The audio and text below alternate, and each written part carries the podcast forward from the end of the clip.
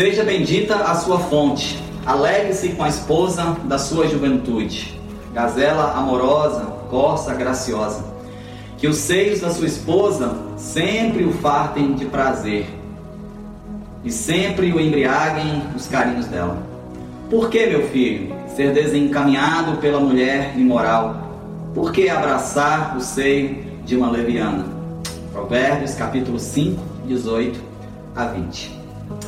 Provérbio de hoje é um apelo à fidelidade conjugal.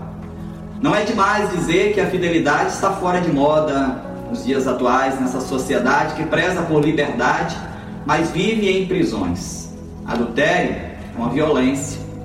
Homens e mulheres agridem seus cônjuges, os filhos e até mesmo Deus. Adultério é um ídolo do coração. O egoísmo está por trás desse ato. O marido ou a esposa dão um duro em casa ou no trabalho, enquanto o outro busca com insanidade satisfazer seus próprios desejos.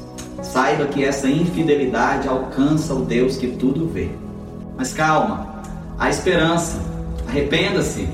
Tenha coragem para pedir perdão para os seus familiares, para a vítima do seu erro e principalmente para Deus, a quem você fez um voto de fidelidade. Tire os olhos da grama do vizinho comece a regar seu próprio jardim. Dá para entender? Fidelidade é a qualidade de quem é digno de confiança. Essa meditação é para todos, especialmente para os que são de Cristo.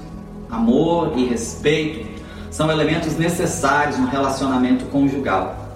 Os jovens que ainda não são casados, de igual forma, devem ser fiéis, fiéis a Deus principalmente. Ouçam o conselho do sábio. Por que, minha filha, ser desencaminhada por um homem imoral? Por que, meu filho, abraçar o seio de uma mulher leviana? Faça desse poema a sua canção diária. Cristo, bom mestre, eis meu querer, mais santidade de vida ter. Teu santo nome eu quero honrar, com minha vida te adorar.